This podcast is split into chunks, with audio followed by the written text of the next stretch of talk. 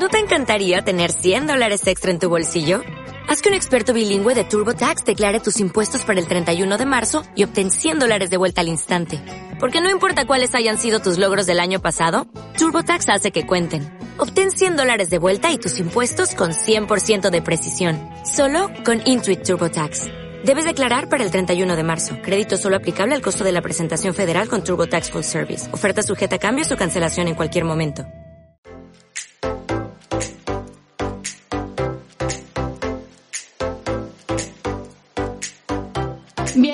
Podcast de la Iglesia Centro Cristiano Esperanza en Valencia, España.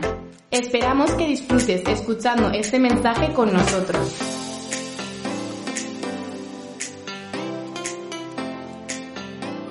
La parte de nuestra se No Flipes. Y yo no sé si para ti esta serie eh, te ha desafiado o no, o te ha confrontado. Yo he sido muy confrontado y sigo siendo muy confrontado cada vez que voy preparando esta serie y que estoy trabajando en esta serie. Y sé que para tu vida también está siendo un tiempo de confrontación y que Dios está llevándonos a trabajar. Y hemos visto, eh, comenzando los dos primeros domingos, de que no se trata de parecer, sino que tiene que ver con lo que somos, ¿ok? Se trata de ser, no de parecer. Y no se trata de lo que tienes, sino se trata de lo que eres. Y es muy importante esto, porque si no nos terminamos creyendo que podemos aparentar ser cristiano, pero no lo somos, porque no vivimos de acuerdo a la palabra de Dios. Podemos aparentar que tenemos muchos dones que se muestran en nuestra vida, pero no somos hijos de Dios, porque no tiene que ver con los dones que tienes y los talentos que tienes, sino, sino si realmente soy un verdadero hijo de Dios. ¿Ok? Esta era lo- la esencia los dos primeros domingos de lo que estuvimos hablando. Y yo quiero mostrarte un video mientras los chicos lo van preparando y antes que apaguen las luces. Yo no sé si tú te has preguntado, y por eso hacía hincapié en el college, ¿por qué la sociedad de hoy está como está? ¿Alguno me podría decir? O ahí, si tú estás en tu casa, en el chat, escríbenos, ¿por qué? ¿Por qué crees? ¿Por qué la sociedad de hoy está como está? Fuerte, fuerte. Porque no tiene a Dios, muy bien. ¿Por qué está como está? Por miedo. ¿Por qué la sociedad de hoy está como está? Por falta de amor. Educación. Miro para este lado porque de este lado no he escuchado ninguna todavía. ¿Por qué la sociedad de hoy está como está? Porque no perdona, wow. ¿Por qué la sociedad de hoy está como está? Por falta de fe.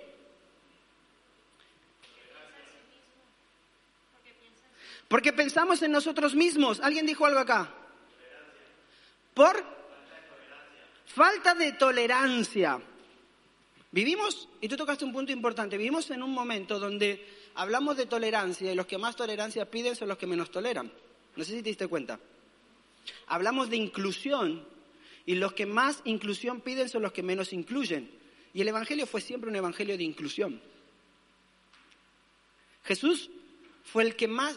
Jesús con quién estaba? Con las prostitutas, estaba con los pecadores, estaba con todos aquellos que nadie quería. O sea, ¿quién le dio más importancia? Hoy estamos en un momento donde el feminismo ha tomado un rol muy importante que se ha desvariado totalmente de lo que realmente es.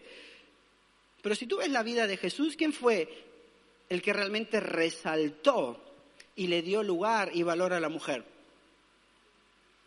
Cuando nadie se quería acercar a una mujer, Jesús era el que se acercaba. O sea, vivimos en un tiempo complicado. Y si tú te preguntas por qué el mundo está como está, por qué nuestros hijos piensan lo que piensan, si tú eres papá, yo no sé si tú has tenido conversaciones difíciles con tus hijos y le has preguntado qué piensa acerca de la homosexualidad. ¿Qué piensa acerca de ciertos temas que para ti y para mí quizás son normales, pero para, lo, para ellos lo ven de, otra perspectiva totalmente diferente? Mira, quiero mostrarte este video. Este video es de, de un juez de aquí de España, Catalayud. Y, y me encanta porque él en una entrevista habla acerca de esto. Él dice, el decálogo para hacer a tu hijo un criminal. No sé si lo has visto. ¿Ok? Él es un juez español, o sea, no es cristiano, no es un juez español. Y cuando a él le preguntan por qué la sociedad está como está, quiero que veas lo que él dice y de ahí vamos a meternos a la, a la última parte de este mensaje. ¿Lo tenemos? Ahí en tu Hay casa un lo vas a decálogo poder que ver usted también. siempre menciona Ponlo sobre de nuevo cómo ser con un todo el buen volumen, por favor. delincuente. Un buen delincuente. Hay un decálogo que usted siempre menciona sobre cómo ser un buen Un delincuente. Un buen delincuente, ¿no? Sí. Esto no lo he inventado yo, esto está basado en experiencias de la policía. Pero dice, comience desde la infancia dando a su hijo todo lo que le pida. Así crecerá convencido de que el mundo entero le pertenece. No le dé ninguna educación espiritual, espere que alcance la mayoría de edad para que pueda decidir libremente. Cuando diga palabrotas, ríaselas, esto le animará a hacer más cosas graciosas. No le regañe nunca ni le diga está mal algo de lo que hace, podría crearle complejos de culpabilidad. Recoja todo lo que él deja tirado, libros, zapatos, ropa, juguetes, hágaselo todo, así se acostumbrará a cargar la responsabilidad sobre los demás. Déjele leer todo lo que caiga en sus manos, cuide de que sus platos, cubiertos y vasos estén esterilizados, pero que su mente se llene de basura. Dispute y riña a menudo con su cónyuge en presencia del niño, así no se sorprenderá ni le dolerá demasiado el día en que la familia quede destrozada para siempre. Dele todo el dinero que quiera gastar, no vaya a sospechar que para disponer de dinero es necesario trabajar. Satisfaga todos sus deseos, apetitos, comodidades y placeres. El sacrificio y la austeridad podría producirle frustraciones. Y póngase de su parte en cualquier conflicto que tenga con sus profesores y vecinos. Piense que todos ellos tienen prejuicios contra su hijo y que de verdad lo que quieren es fastidiarle. Si seguimos estos consejos es fácil que hagamos un pequeño chorizo en casa. Un tirano que con el tiempo se puede convertir en un auténtico chorizo. Es fuerte, ¿no? Y me encanta porque u- le dice el periodista, usted tiene un decálogo, le dice, no, no, esto no es lo que digo yo, esto es lo que vemos en la justicia, de por qué tanta gente hay presa. ¿Y sabes dónde empieza la verdadera educación? Mira, papá, vamos al mensaje. Y ahora voy para allá. Yo, eh, eh, el mensaje de hoy voy a intentar ser muy puntual en, en lo que quiero transmitirte del no flipes de hoy, porque es muy sencillo. Pero después quiero que veamos algunas cosas de las cuales nosotros nos flipamos, ¿ok? No sé si me logro explicar. Pero mira, dice la palabra de Dios en Mateo 7, 24 al 27. Ah, eh, cuando, comenzamos esta serie hablamos de- del sermón del monte y que Jesús estaba dando este sermón y donde aparece lo que vimos en el primer domingo donde le dice a los fariseos, eh, dice, no, por más que tú me digas, Señor, os- Señor, tú eres, yo soy, tú eres mi Dios, etcétera, tú no vas a entrar en el reino de los cielos si no haces mi voluntad. Eso está claro. Y termina ese sermón del monte hablando esto, ¿ok? Hablando esto, lo que sigue acá. Dice, por tanto, di conmigo, por tanto. No, pero así con ganas, por tanto. Dice, todo el que me oye estas palabras y las pone en práctica, di conmigo poner en práctica.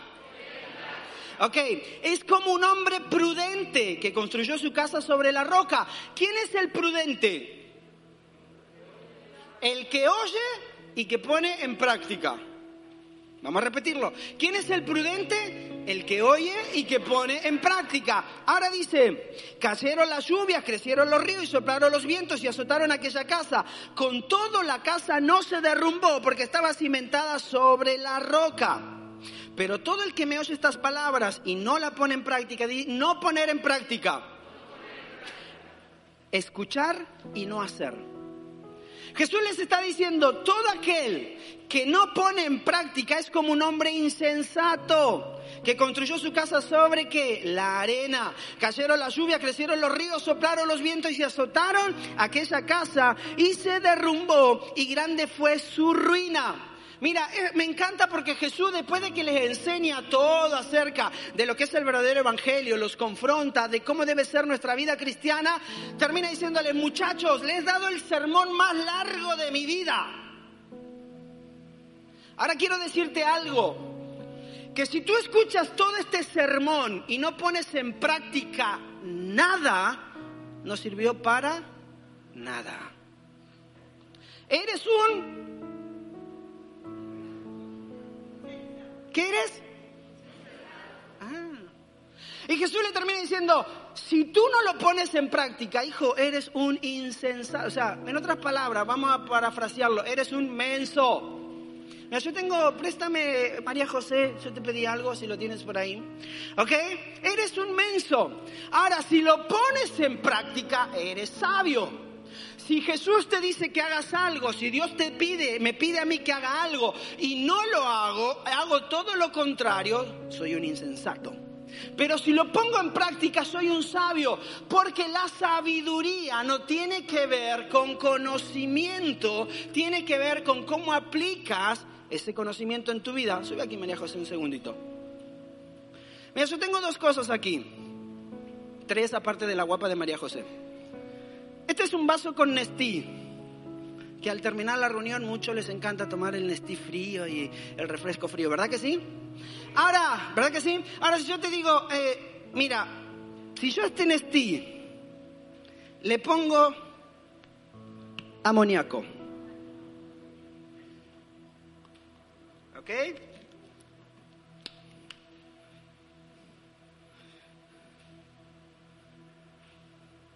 Y yo voy con Daniel, que ya me quiere mucho. Perdón que salgo de cámaras. Y se lo dejo a Daniel y le digo, Daniel, no te lo tomes, no seas menso, porque si te lo tomas, ese Nestí tiene amoníaco. Gracias, María José. Ese Nestí tiene amoníaco. No te lo tomes, ¿eh? Tiene amoníaco. Si yo te diera ese mismo vaso a ti, ¿tú te lo tomarías? ¿Por qué no si tiene solamente amoníaco? ¿Qué hace el amoníaco en tu vida? ¿O qué hace el amoníaco cuando te lo tragues? Si no, me purifica, me limpia, me da. Seguramente te va a lavar todo por dentro. ¿Sabes lo que hizo Jesús? Le dijo, esto es lo que yo te doy. Si tú haces esto, lo haces bien, estás construyendo sobre la roca, pero si lo haces mal, estás construyendo sobre la arena. Por lo tanto, yo le puedo dar el vaso con amoníaco a, a, a Daniel y Daniel puede decir, ah, pero es que yo tengo mucha fe y yo voy a orar, y yo voy a ayunar, y al terminar esta oración me voy a tomar este vaso de, de, zumo. ¿Te lo puedes tomar, Daniel? Pero si tienes fe, ¿no eres cristiano? Si eres cristiano, ¿crees en Dios? ¿Y por qué no te tomas el vaso? Por si acaso. Porque ya te dijeron que te iba a hacer mal. Ahora, préstame atención en esto. ¿Sabes que con nosotros, con Dios, nos pasa de la misma manera? Dios nos dice, no hagas esto porque si haces esto te va a ir así. O si haces esto te va a ir bien. ¿Y sabes lo que hacemos tú y yo? Aunque sea por si acaso, lo voy a probar. No vas a hacer cosas. ¿Se acuerdan lo que le dijo la serpiente a la mujer en el Edén? Y la mujer que dijo, ¿y si es verdad? Por lo tanto lo voy a probar. Mira, una de las cosas importantes cuando, cuando, eh, cuando, Dios, cuando Dios nos está hablando acerca de dónde construimos nuestra vida, cuando Jesús está dejando este ejemplo, tiene que ver con esto, dónde vamos a edificar nuestra vida. Y la roca, a lo largo del Antiguo Testamento, se refiere a Jesús, a Yahvé, habla acerca de dónde voy a construir mi vida. La voy a construir en las filosofías de este mundo, la voy a construir en las cosas que yo creo, lo que pienso, o la voy a construir en la palabra de Dios. Ahora, lo importante lo importante no es lo que yo conozco, lo que yo sé. A ti te habrá pasado como a mí. Hay un montón de personas que se flipan cuando viene alguien y te saca un pasaje de la Biblia con una iluminación de no sé dónde y te dice tal cosa. ¡Wow! Este tío, ¿cómo sabe de la palabra? Seguramente te habrá pasado que cuando alguien, día le preguntaba a alguien, ¿no? Digo, ¿tú crees que la Tierra es redonda o, es plana? Tú dices, no, es ovalada. Ok. Te voy a cambiar la pregunta. Un mormón, ¿por qué cree que un mormón por qué cree de que Dios es hombre? Porque eso para un mormón. Yo tengo gente aquí que ha, ha sido parte de esa. ¿Por qué cree que Dios es hombre? ¿Sabe por qué? Hay algo en la Biblia que se llama antropomorfismo, ¿ok? Que significa darle características humanas a una deidad o algo, ¿ok? Entonces los mormones creen que Dios es hombre porque a lo largo de la Biblia hay mucho de esto, donde, donde habla de la mano de Dios, del brazo de Dios, de los ojos de Dios. Entonces dicen Dios es hombre. Pero si fuera así, simplemente por el conocimiento, tú y yo podríamos decir, no, también Dios es una gran gallina. Porque dice la palabra, debajo de mis alas cubrí. Y hay gente que nos flipamos cuando alguien dice, no, porque hay un... Y, y, y, yo quiero que tú y yo podamos entender esto. El conocimiento es sumamente importante, por eso estamos ah, haciendo intencionales en crear este tiempo el college y todo lo que vamos a hacer. El conocimiento es importante, pero el conocimiento no sirve de nada si no cambia y no transforma tu vida. Por eso Jesús termina su mayor sermón y dice, muchachos, por más de que todo esto lo sepan, por más de todo lo que le haya dicho, se los voy a poner claro. Si yo te doy estas palabras y no las aplica a tu vida, di conmigo aplicación Si tú estás en tu casa, di aplicación. ¿ok? Si tú no las aplicas en tu vida, ¿sabes lo que dice? Eres un menso, eres un tonto, eres un necio. ¿Por qué? Porque dices, wow, qué lindo, qué bonito. Me dijeron que era Nestí con amoníaco, pero es que no, no, no huele, entonces me lo voy a tomar. Ahora, si tú lo haces, edificas sobre la roca. ¿Qué es la roca? Es Jesús. Es su palabra. Y acá está lo importante de lo que yo quiero que tú y yo podamos ver en esta mañana. ¿Y sabes cuál es ah, eh, eh, eh, esto? Mira, una religión que a veces no nos cuesta nada y que no consista más que en oír sermones, al final terminará al final demostrará, perdón, ser una cosa inservible. Si tú tienes una religión que solamente consiste en oír mensajes, en oír sermones, pero al final no produce nada en tu vida, es una religión inservible. ¿Sabes? Muchos de nosotros vivimos una religión inservible. Escuchamos sermones, mira, ¿cuántos tienen acá más de 10 años de hijos de Dios, de cristianos, asistir a una iglesia? Más de 10 años, ¿ok? Vale. Seguramente tú habrás escuchado, si tú tienes más de 10 años, 52 domingos por, por año, ¿ok? A 10 años, ¿cuántos son? 520. 520 sermones y asististe todos los domingos a la iglesia, si no fuiste pecador incircunciso que fallaste alguno. ¿Ok? 520 sermones. Ahora yo te pregunto, de esos 520 sermones, ¿cuántos te acuerdas?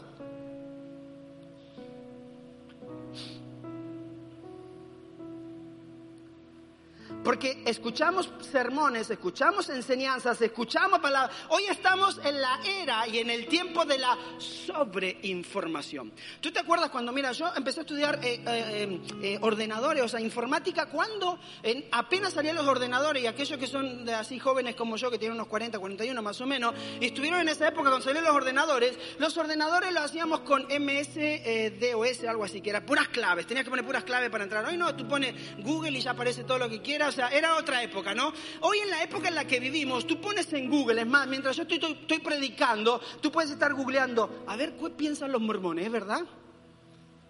A ver si el pastor no está mintiendo. Vivimos en la, por eso en el momento en el que nos encontramos de la pandemia, en el momento que nos eh, estamos como sociedad, el gran problema no es lo que está sucediendo, el gran problema es la desinformación de tanta información. ¿O no? Que uno te dice una cosa, que el otro te dice otra, que aquel te dice aquello y te dice, y al final, ¿por dónde tiro? Ok, en nuestra vida cristiana el problema no es la información. Todas las semanas tienes una palabra, un mensaje, un sermón. Todas las semanas tienes un estudio de grupo de crecimiento. Todas las semanas tú estás escuchando un podcast. Todas las semanas te comes cuatro o cinco videos de YouTube. Todas las semanas te llegan miles de mensajitos de WhatsApp con cientos de mensajes, ¿o no? Y si estás en un grupo, ni te cuento. Y si estás en 20, peor. Uno te habla de la gracia y el otro te mandó al infierno, ¿ok? Un mensajito te vino como anillo al dedo, porque la palabra que estaba buscando, y el otro dijo, si no te arrepentís, pecado, si no, ese viene del diablo, ese no lo leo. ¿O no?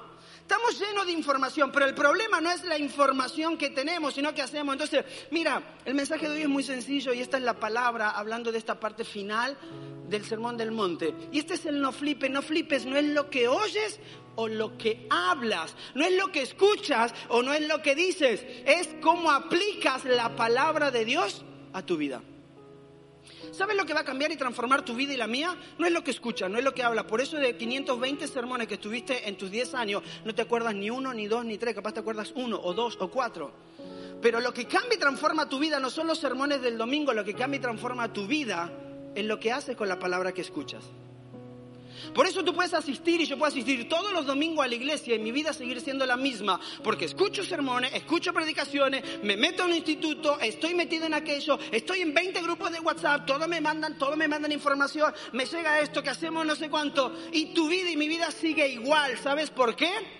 Porque no es lo que escuchas, No es lo que hables de tanto conocimiento que tengas, es lo que aplicas a tu vida. Por eso siempre digo, no es el mensaje en sí, es el principio que te vas a llevar del mensaje. Si tú cada año, mira lo que te voy a decir, si cada año coges dos principios, dos, di conmigo dos, dos principios. En los 10 años de cristiano tú ya tienes 20 principios los cuales conducen tu vida. Principio número uno, quizás dice primero Dios y después todo lo demás. Ese es mi primer principio. Segundo principio en mi vida familiar. Mi esposa es antes que mis hijos. Y acá hago un paréntesis. ¿Tu esposa es antes que tus hijos o tu esposo es antes que tus hijos si estás dentro del diseño y el plan original de Dios? Aclaro, porque si tú llegaste a tu matrimonio casado o, divorciado, espero que sea divorciado, y ya traías hijos, tienes otra prioridad, no me malentiendas. Pero cuando tú decides formar un matrimonio, tu esposa o tu esposo es tu prioridad. Principio número tres, donde de invierto mi tiempo, fluye mi corazón. Por lo tanto, ¿en dónde estoy invirtiendo mi tiempo? Estoy metiendo mucho tiempo en mi trabajo, en, mi, en mis amigos, estoy metiendo mucho el tiempo en mis redes sociales, estoy invirtiendo... ¿Dónde estoy invirtiendo mi tiempo? Porque ahí va a fluir mi corazón. Y yo, le decía a alguien, porque a veces nosotros decimos, es que no sé por qué me pasó eso, es que caí en pecado, no sé cómo. No, no caíste, tú y yo caminamos. Ah, que esto no me va a hacer nada, es un pequeño mensaje, sí, un pequeño mensaje que te lleva otro mensaje, que te lleva otro mensaje, y de pronto termina en una cita y termina rompiendo tu matrimonio. Es que ya no siento por mi esposo o por mi esposo el fuego del amor y lo que sentíamos antes porque lo pasamos por las emociones. Sin embargo, la palabra me enseña otro principio. Que si yo dejo de hacer lo que hacía, dejo de sentir lo que sentía. Por lo tanto, ¿qué hacía cuando me enamoré que ahora no lo estoy haciendo para dejar de sentir lo que sentía cuando me enamoré? Es que cuando me enamoré de mi esposa, yo sé las locuras que hice por mi esposa. Yo hacía esto y el otro, pero es que hoy no siento amor. ¿Sabes por qué, Néstor? Porque no estás haciendo lo mismo que hacía antes. Entonces, tú puedes tener vida de información o vida de principios. Entonces, el, no flipe de hoy, iglesia, para ti que estás acá, para ti que estás allí en tu casa, es muy sencillo. No es la información que tienes. Yo sé que acá vemos personas muy inteligentes, personas que no sabemos la Biblia de pe a pa, personas que hemos llevado 30, 40 años de iglesia, 10 años de iglesia, que hemos estado en seminario, que hacemos doctorado, que hacemos máster, que hacemos... ¿Y qué si no lo aplico a mi vida? Por lo tanto, no te engañes no porque escuches a alguien hablar muy bonito, porque sabe un montón de Biblia, porque te saca una revelación de por ahí escondida o porque te saca su título. Yo estoy, soy licenciado en o doctorado en no sé cuánto, o estuve haciendo el instituto de esto que el otro, o me metí. ¿Sabe dónde se refleja la verdadera sabiduría? En cómo conduces tu vida. Así de sencillo. Ni más ni menos.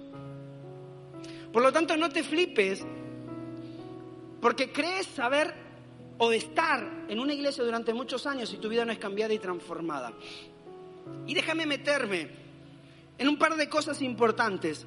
Mira, el verdadero creyente lo reconoceremos por el cambio que Jesús produce en su vida. A un verdadero creyente no lo reconoces por la información, sino por cómo conduce su vida. Sí, yo soy cristiano, ok, se refleja en mi matrimonio, se refleja en la vida con mis hijos, se refleja en mi trabajo, se refleja donde está puesta mi fe, se refleja en cómo camino en el día a día, ahí se refleja. No, lo que alegue ser o creer no tendrá valor, al menos que esté respaldado por la manera en que vives. Si tú puedes alegar creer lo que quieras, tú puedes decir, no, porque yo creo en Dios, yo creo en Jesús, yo creo en su palabra, yo creo que Dios es un Dios de milagro, que Dios es un Dios proveedor, yo creo y yo estoy seguro, y yo te pregunto, tú me dices, yo creo en todo eso. Pero no, no se trata de lo que tú dices creer, se trata en cómo vives la vida, porque cómo vivo la vida tiene que ver con mis creencias. Yo creo en un Dios que provee, pero bueno, en el medio del COVID, ah, la situación está más complicada, Dios no puede tanto, por lo tanto ahí... Mmm, yo creo en un Dios sanador, yo creo en un Dios que hace milagros, que opera milagros, que ha sanado gente del cáncer, del SIDA, yo lo creo. Pero la COVID-19, ah, que se la inventó Bill Gates. Entonces, está más complicado porque ese era matemático, era no sé qué. Ahí Dios no puede operar. No sé si me estoy dando a entender lo que te quiero decir. Hablamos ciertas cosas de lo que supuestamente creemos, pero aplicarlo a nuestra vida es otra historia diferente. Y nos flipamos a nosotros mismos porque esto no... Porque lo digo, lo hablo, lo leo, pero no lo vivo.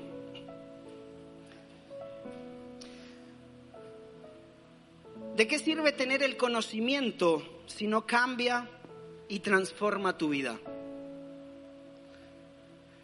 ¿De qué sirve tener el conocimiento si no lo aplicas? ¿De qué sirve lo que Dios dice acerca de tu familia, tu matrimonio, tu economía, tus hijos si no lo aplico a mi vida? ¿De qué sirve? Por eso Jesús fue tan tajante cuando terminó todo el sermón del monte, les dio una revelación espectacular, dijo, espérate, esto está buenísimo, pero tú te puedes ir de acá diciendo, qué gran mensaje, y quizás tú saliste algún domingo de acá diciendo, wow, qué palabra, qué mensaje, y saliste de ahí y no, y no aplicaste ningún principio a tu vida y tu vida no es cambiada ni transformada. Y quiero decirte algunos ejemplos de, lo que, de aquellas cosas que yo escucho, pero no hago, lo que tú escuchas y lo que no haces. Y vamos a ver algunos ejemplos para que veas que es importante y cómo se refleja en nuestra vida esto de que a veces nos flipamos diciendo, no, yo sé esto, pero en realidad no lo pongo en práctica. Fíjate, hablemos de la inmoralidad sexual. Hablemos de la inmoralidad sexual y ya hablamos el otro día que la inmoralidad sexual no es solamente el adulterio, que no es solamente la fornicación, tiene que ver con, tiene que ver con la pornografía, tiene que ver con todas estas cosas, ¿ok? Hablemos claro. Hablemos de la inmoralidad sexual y tú puedes decir, Señor, ¿por qué caí en pecado? O algunos que dicen, no es que caí en pecado. Mira, tú no caíste en pecado, tú caminaste hacia el pecado. Es diferente. Dice, ¿por qué me enamoré de esa mujer si ah, yo quería a mi esposa y no estoy hablando que no querías a tu esposa o que no querías a tu esposo. ¿Sabes cuál es el problema? Es que caminaste así. Fíjate lo que dice 1 Corintios 6, 12. Todo me está permitido, pero no todo es para mi bien. Un pasaje que tú y yo hemos dicho un montón de veces, no, todo me es lícito, pero no todo me conviene. Pero ¿sabes que el contexto, ¿sabes cuál es? Inmoralidad sexual. Me está permitido, pero no todo es para mi bien. Todo me está permitido, pero no me dejaré que nada me domine. Di conmigo dominar. Ahora dice, fíjate el versículo 14, eh, perdón, 15, dice, ¿no saben que sus cuerpos son miembros de Cristo? de Cristo mismo. ¿Tomaré acaso los miembros de Cristo para unirlos a una prostituta? Jamás. ¿No saben que el que se une a una prostituta se hace uno con su, en su, un solo cuerpo con ella? Pues las escrituras dicen, los dos llegarán a ser un solo cuerpo, pero el que se une al Señor se hace uno con Él en el Espíritu. Y hago un paréntesis acá. Tú te preguntas, ¿por qué tengo todos estos problemas emocionales, sentimentales? ¿Por qué no lo puedo dejar? ¿Por qué no me puedo olvidar de él? ¿Por qué no me puedo olvidar de ella? Porque, mira, si tú te estás acostando con uno y con otro, la palabra dice que te haces uno con la persona a la que te unes. Hablando de sexualidad. ¿Y por qué después tienes todo? ¿Me dejan ser francos? ¿Sí? ¿Me permiten ser? ¿Sí o no? Y si no, bueno, no importa, yo estoy predicando. Mira, te voy a decir algo. Cuando tú has vivido una vida desordenada sexualmente, antes de tu matrimonio, cuando tú llegues a tu matrimonio, no te creas que porque te casaste se solucionó el problema. Se aumenta tu problema. Porque te hiciste uno con un montón de hombres o con un montón de mujeres. Por lo tanto, el día que estés teniendo relaciones con tu esposo o con tu esposa, vas a batallar con un montón de imágenes en tu cabeza que no era el plan de Dios para tu vida. ¿Por qué? Da igual el conocimiento que tengas si no los aplicas. Y te dice, Señor, ¿por qué si estoy orando y he ayunado, pero caigo otra vez en pecado? Caigo otra vez en tentación, caigo en el mismo problema, caigo de nuevo en la pornografía, caigo de nuevo en, en el estar con esta mujer, con estar aquel hombre, caigo de nuevo en el volverme a acostar con esta mujer, con aquel hombre. Señor, pero yo oro. No que llores, yo oro oro y no, y no pasa nada. Y de pronto se me presenta ella así, toda 90, 60 revienta. Y yo digo, Señor, ¿qué voy a hacer? Y, en el nombre de Jesús. ¿Y saben lo que dice la palabra? Mira, versículo 18. Huyan de la inmoralidad sexual. Te tengo una noticia. No se trata de orar, se trata de salir corriendo. Te lo voy a decir de nuevo. No se trata de orar, se trata de salir corriendo. No se trata de decir, no, esta chica me estoy chateando con ella y me empieza a hacer, o este chico empieza a hacer estas insinuaciones. Voy a orar. Si no es de Dios, que Dios me la quite del medio. Dios no te la va a quitar, menso. Dios no te la va a quitar del medio. No, es que voy a orar y, y, si estamos solos en un cuarto a oscuras, ahí encerrados los dos como cantaban la canción de Luis Miguel. O sea, yo voy a orar y, y va a salir. No, hijo, no va a pasar. Vas a volver a acostarte con esa tía o con ese tío una, dos, cinco, diez, veinte veces. ¿Sabes por qué? Porque la palabra dice que huyas. ¿Están conmigo? No se trata de lo que sabes o de lo que hablas. Se trata de lo que haces. Entonces, si tú estás teniendo una situación en tu vida que es compleja emocionalmente, pregúntate qué has hecho para vivir la vida que tienes. Y la clave está en que eso va a seguir pasando, pero lo importante es que te llenes del Espíritu Santo y que pongas en práctica principios de Dios. Y la próxima vez que venga una situación así, en vez de estar chateando, en vez de estar mandando un WhatsApp o un mensajito por el Insta o por el Face, o teniendo conversaciones que no tienes que tener, o estando en un lugar que no tienes que estar, con una mujer que no es tu esposa, con un hombre que no es tu marido, no, bueno, Señor, si es tu voluntad, como, decía un día uno, es que... Eh, ¿Sabe lo que hizo José? José no se puso, ay no, te reprendo en el no, José salió corriendo y se dejó medio desnudo, pero el tío se fue. Pero nosotros creemos que la oración tiene poder y eso es verdad. Pero hay cosas en la palabra que Dios te dice, mira, el pecado sexual, no ores, hijo, corre, corre, corre, corre. Porque cuando te cases no es que los problemas acaban, todo eso aumenta en tu vida si no lo has llevado a la cruz y has decidido transformar tu vida. Estoy hablando con personas adultas, ¿verdad? Y los que están en casa también. La segunda cosa de, aquello que nosotros decimos, escucho algo, pero lo hago diferente. Mira la educación de tus hijos.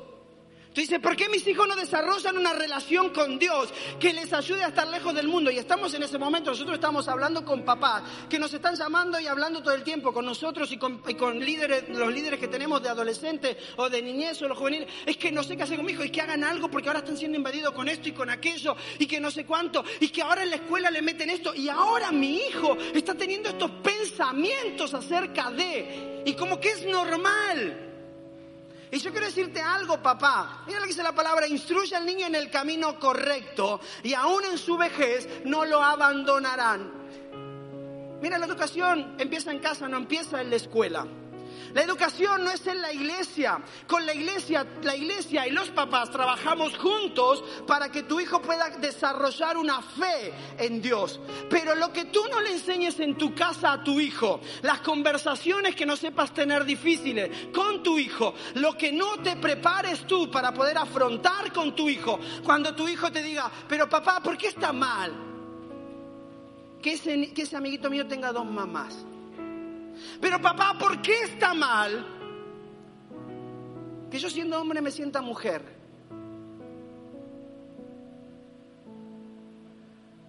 ¿Y sabes cuál es el mayor problema? Que muchas de las personas, como nos ha pasado, cogen el teléfono y dicen, no, pastor, ustedes tienen que enseñarle a la iglesia. Yo te tengo que enseñar a ti primero que tú vengas a la iglesia, número uno. Porque hace un año que no apareces. Número dos, no me metas a mí tu marrón porque es el tuyo. No pretendas que yo le diga a tu hijo lo que tú no eres capaz de decirle. Número tres, no pretendas que yo me prepare para darle a tu hijo lo que tú no eres capaz de prepararte y tomarte el tiempo para enseñarle a tu hijo. Número cuatro, lo que te ven hacer a ti es lo que ellos hacen. Por lo tanto, quieres que tengan una fe en Dios y eres el primero que no tiene fe en Dios. Haces todas las cosas mal en tu casa, las trampas que haces, ¿qué te escuchan hablar tus hijos? Si está todo el tiempo hablando en negativo, está todo el tiempo diciendo, no, porque esto, ¿sabes lo que le está enseñando? Y, yo le decía a unos, papás esta, semana, le digo, tenéis un gran desafío este tiempo y os admiro por el gran desafío que tenéis. ¿Sabes por qué? Porque hoy la fe de tus hijos está siendo en casa y lo que te ven a ti hacer en tu casa es lo que ellos van a hacer con Dios. Entonces tú no pretendas que tu hijo tengan unos valores, unos principios de Dios, si cuando tú te sientas el domingo, y ahora te hablo a ti que estás así en tu casa, cuando tú te sientas el domingo a ver la reunión, simplemente te sientas en el sofá o en la silla y te quedas ahí mientras estás chateando, mientras vas a la cocina, mientras te preparas el café, mientras vuelves. ¿Sabes? Porque hay un mensaje que tú le estás dando a tu hijo que es, la iglesia se trata de ver un videito en YouTube. Pero crear un ambiente, una atmósfera espiritual, enseñarle a adorar a tus hijos en su hogar es otra historia diferente. Me encanta lo que decía este juez. La Biblia está llena de instrucciones, pero ojo, vivimos en un mundo tan sensible que si tú dices que la vara trae corrección, no va a matar al niño, sino que trae corrección en su vida, eso es maltrato. ¿O no? Mira, papá, Si tú y yo no entendemos que la educación comienza en tu hogar, por eso, por eso es muy importante lo que te decía anteriormente. Tú tienes que poder formarte, ¿sabes por qué? Porque, por ejemplo, mi generación, quizás yo no hablé con mis papás de sexo. Mis papás eran muy un tema tabú. Y te voy a decir que muchas de las cosas las aprendí afuera y las aprendí mal. Y quiero decirte eso, papá, si tú no eres capaz y tu hijo hoy es diferente, porque nosotros éramos medios mensos, yo era medio tonto todavía, ¿no? A los 18 todavía no sabía un montón de cosas. Pero tu hijo a los 5, a los 7, a los 6 años hoy está escuchando en su colegio todo el tiempo cosas que tú no sabes cómo confrontarlas en tu casa. Y vas a tener que aprender. Y de paso te digo, hay un material que se llama muy bueno de los doctores Sinalis de Argentina, pastores, sexólogos, psicólogos, que se llama De eso sí se habla y te va a ayudar a que puedas hablar con tus hijos temas difíciles como la homosexualidad, como la sexualidad, como el abuso infantil. Ahora, papá, no flipes. No creas que el pastor o la iglesia tiene que cumplir tu responsabilidad. Esta semana nos llamaba alguna mamá diciendo, no, por favor, háblenle a, nuestros hijos esto porque ellos necesitan escuchar. Mira, si tu hijo te ve de fiesta en fiesta, si tu hijo te ve haciendo lo que haces, cómo lo haces, si tu hijo ve que tu fe es de papel, ¿tú qué esperas? ¿Que un sermón, una enseñanza cambie la vida de tu hijo? Flipa, ¿no?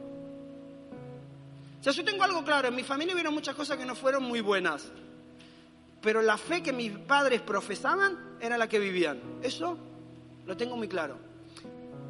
Si tu hijo te ve profesar algo, pero hacer otra cosa en tu casa, no te sorprendas que en un par de años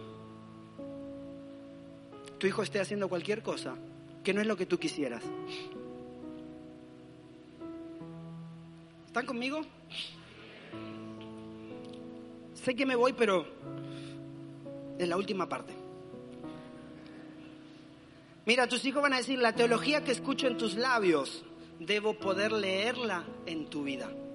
La teología que escucho en tu... Todo lo que tú hablas de Dios, yo debo poder verlos en tu vida. Mira, ¿por qué hago tanto hincapié en la familia? ¿Sabes por qué? Porque tú y yo, que ya estamos un poquito más maduros, con espíritu joven, pero más maduros, hemos absorbido de nuestros padres mucho de lo que somos. Y muchos de nosotros, nuestra vida se ha limitado a lo que hicieron nuestros padres con nosotros. Y hoy seguimos batallando por lo que hicieron nuestros padres con nosotros. Me encantaba lo que decía, eh, eh, este juez decía, no le vayas a hacer a tu hijo limpiar o levantar un plato o hacer que haga su cama, porque no vayas a hacer cosas que piense que hay que trabajar para ganarse las cosas. Mejor que piense que todo viene de arriba. Si tú eres papá, escudriña la palabra de Dios. Y mira, una de las cosas que vamos a ver en el college, se llama una, de las materias se llama familia cristiana, que va a haber unos, profesores espectaculares que van a estar dando esta materia. Pero uh, si tú eres papá, hijo, Yo no sé qué estás esperando para ponerte las pilas y empezar a estudiar lo que vas a tener que educar en tu hijo.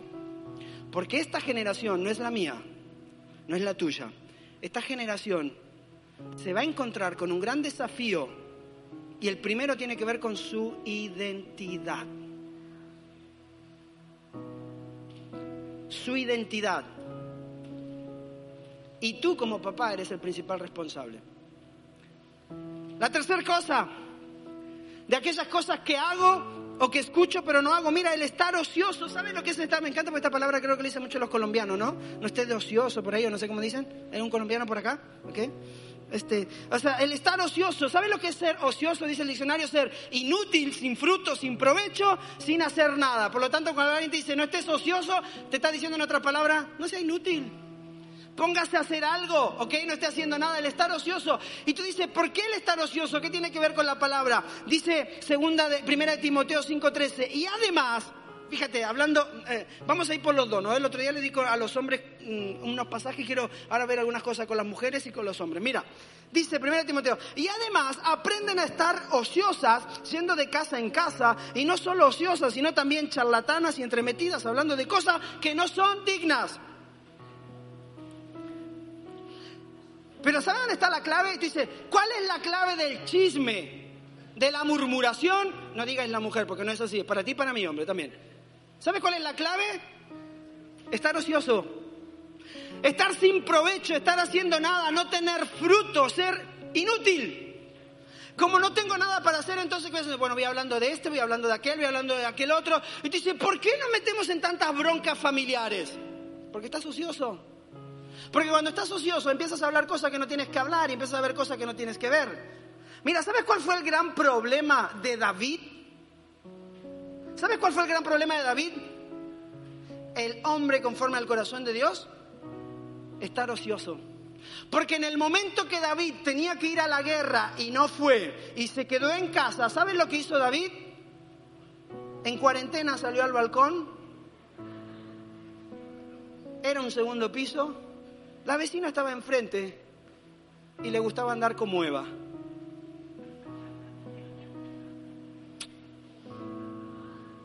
Como Eva, Adán y Eva. Son chistes muy high level esos. ¿Y sabes cuál fue el problema de David? El problema de David no fue que David no amara a Dios. El problema de David no fue que David no buscara a Dios. El problema de David, ¿sabes cuál fue? Que estaba ocioso. Y este tiempo que hemos vivido de cuarentena en el que estamos viviendo, yo sé que se han despertado muchas cosas en nuestra vida por estar ociosos. Y tú dices, ¿por qué batallo con aquello? La pregunta es, ¿en dónde estás invirtiendo tu tiempo? Porque ahí fluye tu corazón, un gran principio. Por lo tanto, si tú inviertes tu tiempo en estar todo el tiempo hablando con quien no tienes que hablar, mirando lo que no tienes que mirar, ocioso, no, Señor, voy a orar. Sí, ora, busca a Dios, pero también ponte a hacer cosas. Por eso la, palabra, la palabra dice en Proverbios 10, 4, pobre es el que trabaja con mano negligente, más la mano de los diligentes enriqueces. El estar ocioso te lleva a hacer lo que no tienes que hacer. Por eso el rey David pecó. Número cuatro, y ya me quedan dos. Hombre, tú, tú preguntas, ¿cuántos hombres hay acá? Hombres. ¿Y los demás qué son? Hombres, ¿hay hombres aquí? Ok, mira, te voy a decir algo, hombre. A veces tú te preguntas, Señor, ¿por qué no escuchas mis oraciones? Y yo te oro y te oro y te oro y te estoy pidiendo por esto y aquello y te oro y te oro. Y como que si tú nunca me escucharas. Y la palabra, la palabra de Dios, y lo dije el domingo pasado, te dice a ti, a ti como hombre, dice, de igual manera ustedes esposos sean comprensivos en su vida conyugal, tratando cada una a sus esposas con respeto, ya que como mujer es delicada y ambos son herederos del grato don de la vida. Así nada estorbará las oraciones de ustedes. Tú te preguntas, Señor, ¿por qué no escuchas mis oraciones? Y Dios te dice, menso, no es lo que sabes, es lo que haces. ¿Tratas mal a tu esposa yo no te puedo escuchar? Señor, es que yo tengo esto y no, y no me estás respondiendo. Y Dios de arriba dice, menso, tratas mal a tu esposa, yo no te puedo escuchar, es un principio de Dios. Y Dios no va en contra de sus principios por tu necesidad. Y vas a gastarte orando y ayunando y nunca vas a escuchar una respuesta de Dios a tu vida. ¿Por qué? porque no es lo que escuchas, es lo que haces. Entonces sería mejor que empieces a tratar mejor a tu esposa para que tus oraciones fueran escuchadas, más que dar cátedra de la cantidad de cosas que sabe de la Biblia o la cantidad de oración que hace, o a la hora que te levantas en la mañana para hacer cierto ritual. Número 5 y termino con esto. Espera, espera, que había algo para las mujeres también. Versículo 3, en el mismo capítulo 3. Dice, asimismo esposas sométanse a sus esposos de, modo que si alguno de ellos no cree en la palabra, y, no voy a entrar en la palabra lo que significa someterse porque no quiero que se malentienda, ¿ok? Estamos entre gente cristiana madura y siempre nuestro mensaje tiene que ver con una relación, no que la mujer bajo, no, no, no hablamos de eso, ¿ok?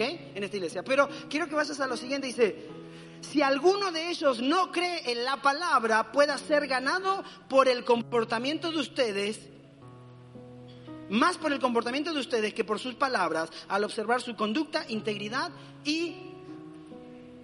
Porque eres íntegra y respetuosa. Mira, mujer, si tú estás orando por tu marido, te voy a decir algo, te voy a decir cuál es la clave. La clave no es tanto que ores y que ayunes, es cómo te comportas en tu vida. De manera íntegra, respetuosa, de cómo cuidas de tu marido. A nosotros nos ha tocado pastorear gente en esta iglesia que han perdido sus esposos. ¿Sabes por qué?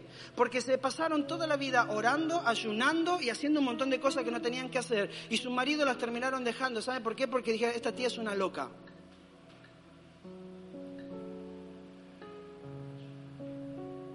Señor, ¿por qué no llega mi marido a la iglesia? ¿Cómo te comportas? ¿Cómo vives?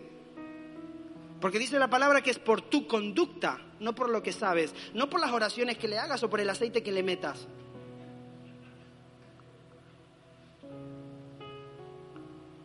Y termino con este último punto, porque ya algunos se me está durmiendo. Nuestra economía. Dice, Señor, ¿por qué no me está haciendo bien en mi, economía? Y creo que mi esposa ya habló bastante de esto. Dice, Señor, ¿por qué no me está haciendo bien en mi economía? Mira, la cuestión es sencilla, le voy a pedir a la banda que pueda pasar, la cuestión es sencilla. Si tú no involucras a Dios en tu economía, no te va a ir bien en tu economía. Por más que tú ores. Porque hay una cosa importante, Dios no multiplica ceros, Dios multiplica cantidades, siempre. Siempre que Dios multiplicó algo, multiplicó cantidades. Vino con la viuda y le dijo, ¿qué tienes? Fue con la otra viuda y le dijo, ¿qué tienes? Fue con el otro y le dijo, ¿qué tienes? Y con cada uno fue lo que tú tienes en tu mano, yo lo voy a utilizar para producir un milagro y multiplicar en tu vida. Si tú no estás viendo la bendición de Dios en tu vida económica, en tu vida financiera, tú tienes que preguntarte, ¿cómo estoy aplicando los principios de Dios?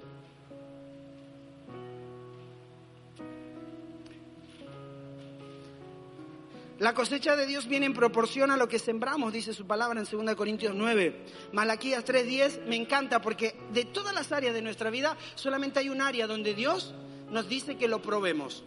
Un área. ¿Y sabes cuál es esa área? Lo económico. Porque ¿sabes qué? Porque Dios sabe que para ti y para mí la economía mueve nuestro mundo. La economía para ti y para mí, 10 euros. 10 euros mueve nuestro mundo. Cuando hay necesidad, cuando hay problemas. Dice, Señor, ¿por qué? Y Dios está diciendo, porque no aplicas los principios de Dios. La palabra está llena, iglesia, de principios. Dí conmigo esto, principios. No información, principios. Si tú coges cada uno de esos principios, por eso te dije, tú coges dos al año, dos. Uno en referencia a tu familia y el otro en referencia a tu vida cristiana, que abarque tu familia, tu empresa, tu todo lo que tienes. Dos principios. Y esos dos principios los aplicas durante un año. Te vas a dar cuenta que funciona. Y a los 10 años tendrás 20 principios por los cuales riges tu vida. Pero si no van a pasar 20 años, se va a tener tantos sermones como yo que no te acuerdas de ninguno. ¿Sabes de lo que me acuerdo yo? De aquellos principios que marcaron mi vida y que son los que rigen mi vida. Pero los sermones, tú estás sobresaturado de información cristiana. Vas a salir hoy de aquí y te van a llegar cuatro WhatsApp con un montón de versículos bíblicos. Yo estoy en un par de grupos, un par de cuantos. Y yo a veces Mira en el mismo grupo, uno dice, esta es la palabra que Dios me mandó para hoy, el otro, esta es la palabra que Dios me mandó para hoy. Entonces digo, wow, 50 palabras en un grupo de WhatsApp, ¿con cuál me quedo? Es en un grupo. Y no está mal, no me malentiendas. Ahora, tú puedes coger uno de eso. ¿Sí qué voy a aplicar a mi vida hoy? ¿Sabes qué voy a aplicar a mi vida hoy? Este principio de que yo como papá soy el responsable de la generación futura que estoy creando. No es la iglesia, no te confundas, papá. Si tú estás en tu casa, tú tienes una gran responsabilidad en donde estás haciendo iglesia. ¿Sabes por qué? Porque tú le estás diciendo a tu hijo y estás creando en tus hijos y le estás enseñando la cultura del Evangelio, donde la iglesia es o sentarse frente a una pantalla y ver un canal de YouTube, o la cultura evangélica cristiana en tu casa es crear un ambiente de adoración siendo intencional en crear cada domingo una atmósfera donde el Espíritu Santo se pueda mover, manifestarse y cambiar la vida de tus hijos. Si tú eres papá y estás en este lugar, yo estoy súper preocupado de lo que viene para esta generación. Y como iglesia nos estamos preparando. Pero quiero decirte que nada de lo que hagamos va a tener sentido si tú como papá no eres el primero en involucrarte en la educación de tus hijos. Si no eres el primero en pagar el precio para hacer que tus hijos estén conectados. ¿Sabes cuál es el mayor de los problemas de los papás que nos llaman, como estas semanas atrás? Es que necesito que hagan algo por mi hija porque no sé cuánto. O sea, ¿tú quieres que yo invierta tiempo en tu hija cuando tú no eres capaz de invertir tiempo en ella para traerla a los grupos de crecimiento? ¿Tú quieres que yo invierta tiempo en tu hijo o en tu hija cuando tú no eres capaz de invertir tiempo no digo en venir a la iglesia el domingo, porque puede que, te dé miedo o que, o que, te estés cuidando por el COVID, ¿ok? Pero tampoco flipes, porque no vienes a la iglesia, pero te estás cuidando por el COVID, pero estás metido en toda la fiesta. Entonces, sé sincero contigo, ¿ok? Ahora, si tú no vienes porque te estás cuidando, perfecto. Pero que tú me digas a mí, no, no voy porque me estoy cuidando y estás metido en todas las fiestas, sobre todo para los que están allá en casa, ya es otra historia. Pero que tú me digas a mí, quiero que hagas esto con mi hijo cuando tú no eres capaz de hacerlo con tu hijo, tú te flipas.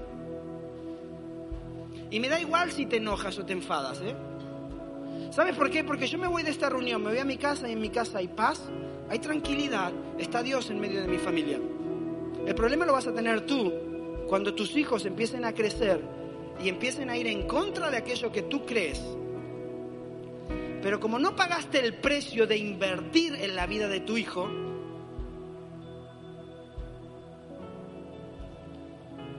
¿Por qué no te pones de pie conmigo? Déjame terminar diciéndote esta frase. La madurez espiritual se demuestra mejor a través del comportamiento que a través del conocimiento. Quiero que lo leas conmigo si lo lees ahí en la pantalla.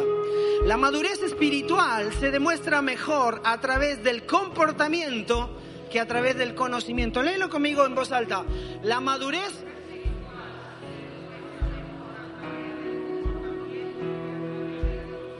Y te voy a decir lo que dijo el pastor Satirio dos Santos, que es un hombre que me encanta. Dice, si tu teología, tu teología no transforma tu biografía, estás viviendo en hipocresía. Si tu teología no transforma tu biografía, o sea, tu vida, estás viviendo en hipocresía. Y tú tendrías que plantearte por qué estás en la iglesia.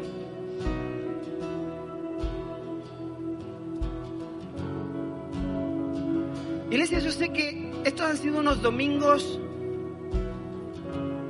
primero para mí, que Dios me ha sacudido por todos lados, como si fuera así, ¿no? Más fuerte. Y yo sé que tú te has sentido incómodo quizás. Y yo sé que muchos se han ofendido porque yo recibo los WhatsApp. Qué duro, qué malo que no me atiende para ayudar a mi hijo o a mi hija.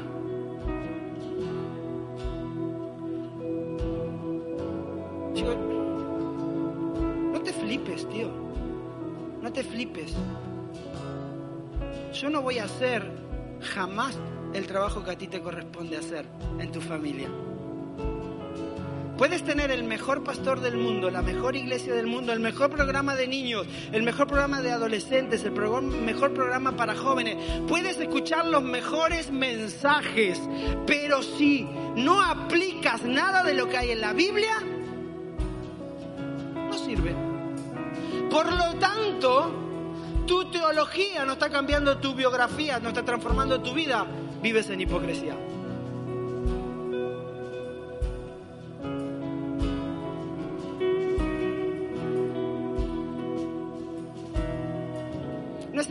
Conocimiento, es la aplicación de ese conocimiento cuando salgas de este lugar. Por lo tanto, yo por lo único que voy a orar en esta, en esta mañana, antes de que salgamos de aquí, es que Dios ponga en ti y en mí un corazón adecuado para recibir la palabra de Dios. Y durante esta semana, que esta palabra, de esto que hemos hablado estos tres domingos, haga efecto en tu vida y en la mía. Y nos lleve a transformar nuestra manera de caminar. ¿Y sabes qué? Y que te hagas preguntas difíciles en tu vida. Que te hagas preguntas difíciles en tu vida. ¿Estoy edificando sobre la roca o sobre la arena? ¿Cuáles son los principios que conducen mi vida? ¿Por qué tomo esa decisión? ¿Por qué hago esto? ¿Por qué enseño aquello? ¿Por qué? ¿Por qué mis hijos viven la vida que viven? Y si tú eres capaz de ponerte frente a un espejo, vas a tener la respuesta. Deja de echarle la culpa a la iglesia, a los pastores, a los líderes, deja de echarle la culpa a tu esposo, a tu esposa, a tu vecino. La culpa de cómo tú vives tu vida o de cómo yo vivo mi vida, la culpa de mi vida es mía, la culpa de la tuya es tuya. No te flipes. No le eches la culpa a todo el mundo. No le eches la culpa a la, a la sociedad o a la educación. Si tus hijos están viviendo ciertas cosas en su vida hoy, es porque tú no estás siendo lo suficientemente padre, madre, para hacer lo que tienes que hacer en tu hogar. Antes de aprender a adorar a Dios en la iglesia, ¿sabes dónde aprendí a adorar yo? Con mi mamá. Todos los días y que me reventaba, ¿eh? Porque me chocaba. Mi vieja era pesada. Pero era de esas pesadas que yo estaba jugando en el patio con mis amigos. ¡Néstor! que toca venir a orar. Y yo por dentro diciendo, Señor. Y que no se me ocurra, porque ahora, que no se me ocurra decirle, mamá, no, porque estoy con mis amigos. ¿Qué? ¿Qué? No te escuché bien. No digo, no dije nada. ¿Sabes dónde aprendí a adorar yo? ¿Y sabes lo que más me encantaba de mi mamá? Que cuando venía ese tiempo de oración en casa, mi vieja, si estaba con mis amigos, le decía, bueno, usted también van a venir a orar. No, señora, pero Rosa, no, señora Rosa, nosotros no vamos a la iglesia. ¿Y qué importa? Ustedes vienen y oran acá.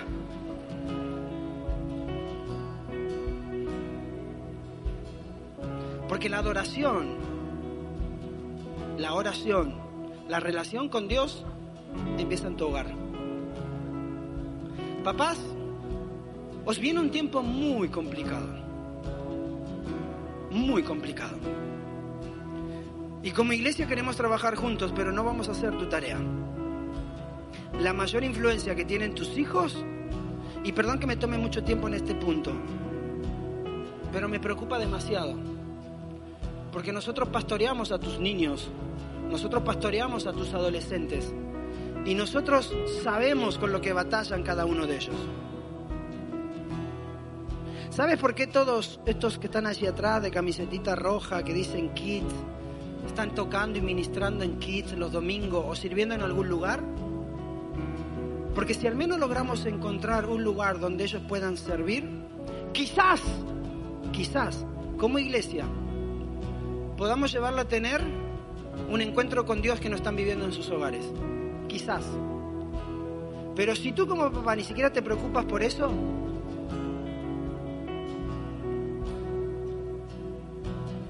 Señor, gracias por darnos la oportunidad de estar este domingo en este lugar.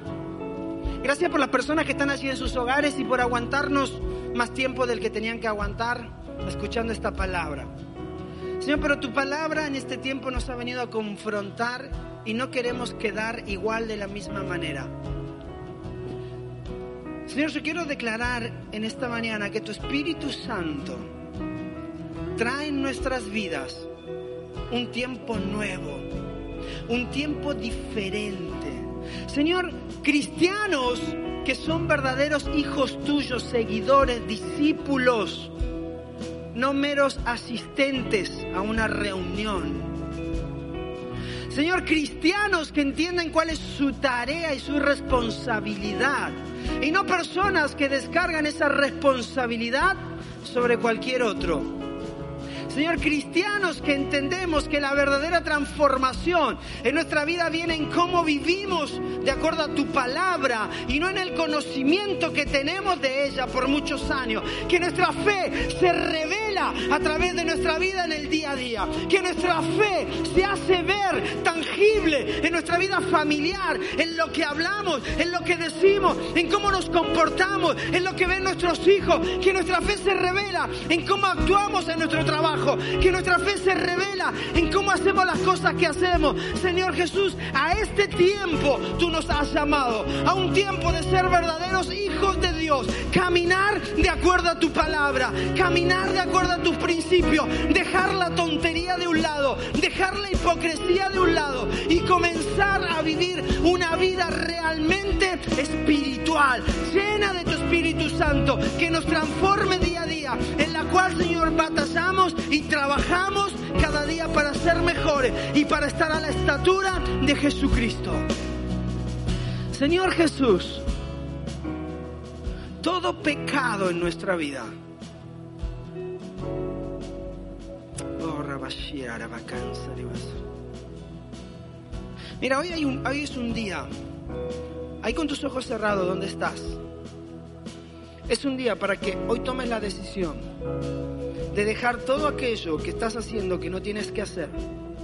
Hoy es el día y es la oportunidad para que empieces a caminar de manera diferente. Hoy es el día para que des el primer paso y ese primer paso es decidir para que empieces a caminar de manera diferente. Hoy es el día para que le digas a Dios, Señor, perdóname mis pecados. Hoy es el día para que digas, Señor, yo dejo de vivir solamente de aquello que creía saber y empiezo a practicarlo en mi vida. Hoy es el día. Señor, hoy es el día en que nos presentamos delante de ti y te pedimos perdón por cómo hemos vivido nuestra vida. Señor, te pedimos perdón porque no estamos caminando de acuerdo a tu palabra. Te pedimos perdón porque hemos vivido una mera religiosidad. Te pedimos perdón porque durante muchos años he vivido una vida de hipocresía, donde tu verdad no se ha hecho tangible en mi vida. Oh, Señor, que cada persona en este lugar y allí en sus hogares pueda ser tocada por tu Espíritu Santo, pueda ser incomodada, que seamos incomodados por tu palabra, pero que tu palabra produzca cambio en cada uno de nosotros. Y que durante esta semana, esta semilla de esta palabra, Señor, que hemos recibido, crezca en nuestros corazones y lleve fruto ciento por uno. Te pedimos por cada niño, por cada adolescente, por cada joven de nuestra comunidad, de nuestra iglesia. Son tiempos difíciles, son tiempos complicados y queremos estar a la altura de lo que tú quieres hacer a través de nosotros en sus vidas. En el nombre de Jesús, amén y amén. Iglesia, que Dios te bendiga. Te amamos y realmente espero que esta palabra te haya confrontado, te haya hecho enojar, que te hayas enfadado en algún momento, pero que produzca fruto en tu vida. Así que cuando salgas de este lugar, dile Señor, trabaja en mí durante esta semana. ¿Qué cosas necesito comenzar a obrar de manera diferente? No quiero ser un cristiano simplemente religioso, quiero ser un verdadero hijo de Dios. Que tengas una excelente semana. Nos vemos la próxima. Esperamos que el mensaje de hoy haya sido de gran ayuda para ti. Si deseas más información de nuestra iglesia, síguenos en nuestras redes sociales.